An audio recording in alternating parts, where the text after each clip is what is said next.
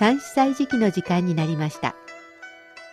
限られた文字の中に悠久の歴史や雄大な景色、時に心のひだが織り込まれている漢詩。日本の俳句や短歌にも共通するところがあるように思います。読むたびに、聞くたびに理解が深まったり、新しい発見があったり、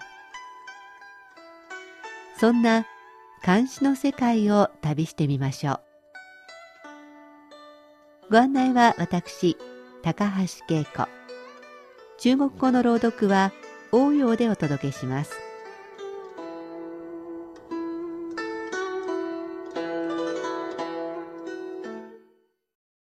生命節の3連休が明けて、こちら北京も本来ならば春本番の時期ですが、冷え込む日が続いています。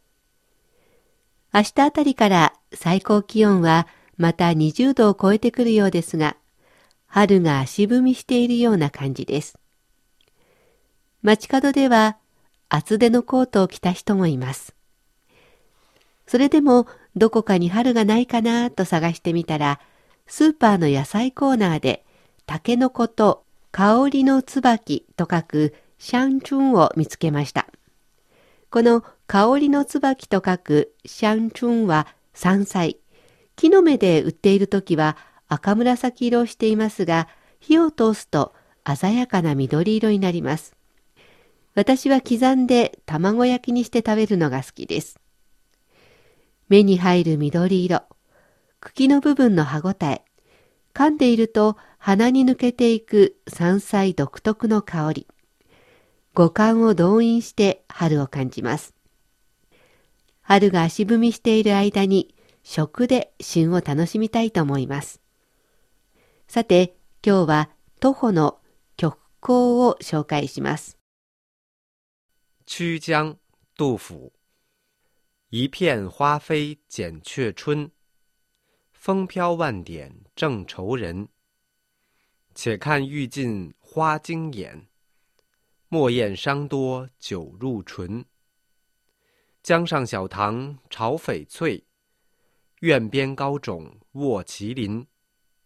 细推物理须行乐，何用芙蓉伴此身？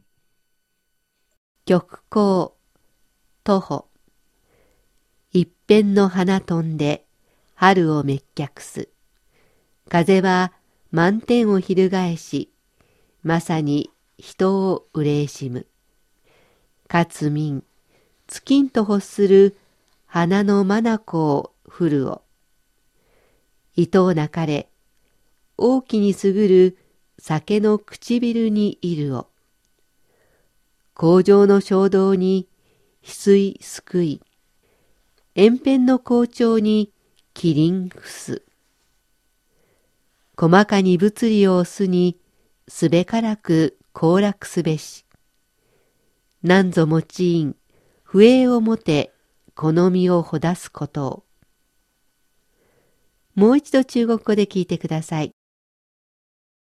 曲江杜甫一片花飞剪却春，风飘万点正愁人。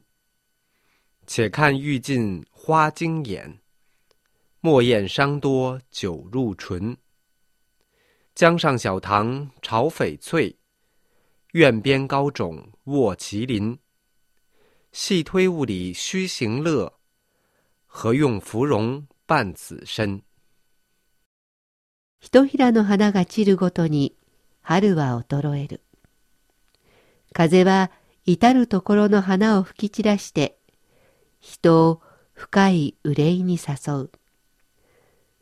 尽きようとしている花が目の前を過ぎていくのを見ようじゃないか。厭うことはない。大量の酒が唇に入ることを。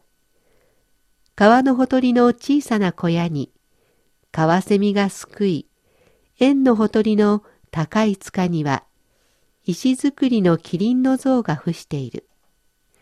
細かく物の道理を考えてみれば、面白おかしく生きるべき。不栄で好みを縛られるのは無用なこと。作者徒歩。政党の詩人で、李白と並んで中国の代表的な詩人として日本でもおなじみですね。若い頃、科挙の試験に落第し、各地を放浪しました。40歳を過ぎて役人になりますが、使えていた祝宗皇帝のもとに居づらくなり、結局左遷されてしまいます。この詩は左遷される前、宮廷に居づらくなったある春の日、タイトルの極光という長安の南東にある池のほとりで作ったようです。物理は物の道理。行楽は面白おかしく過ごすこと。大量の酒を飲むことを厭わず、面白おかしく生きるべき。不営、つまり名前や肩書きで仕事に縛られるのは無用だと結んでいます。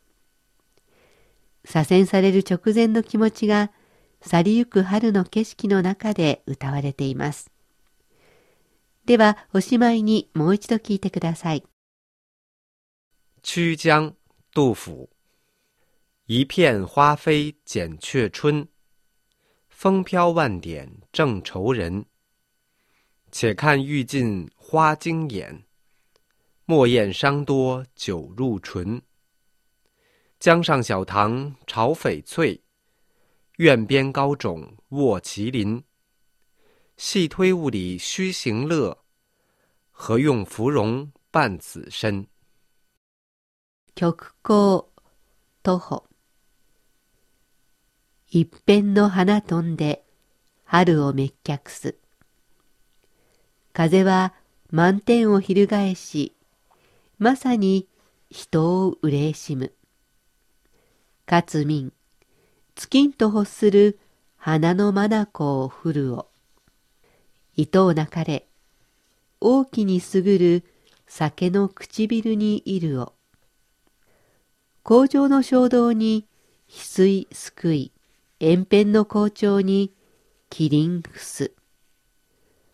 細かに物理を押すにすべからく行楽すべし。なんぞもちいん、不明をもて好みをほだすことを。ひとひらの花が舞い散るごとに春は衰える。風は至るところの花を吹き散らして、人を深い憂いに誘う。尽きようとしている花が目の前を過ぎていくのを見ようじゃないか。厭うことはない。大量の酒が唇に入ることを。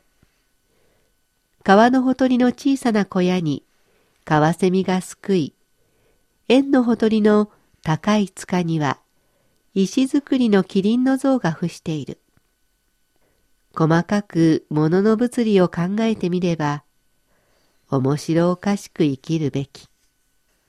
不栄で好みを縛られるのは無用なこと。関西時期、徒歩の極光を紹介しました。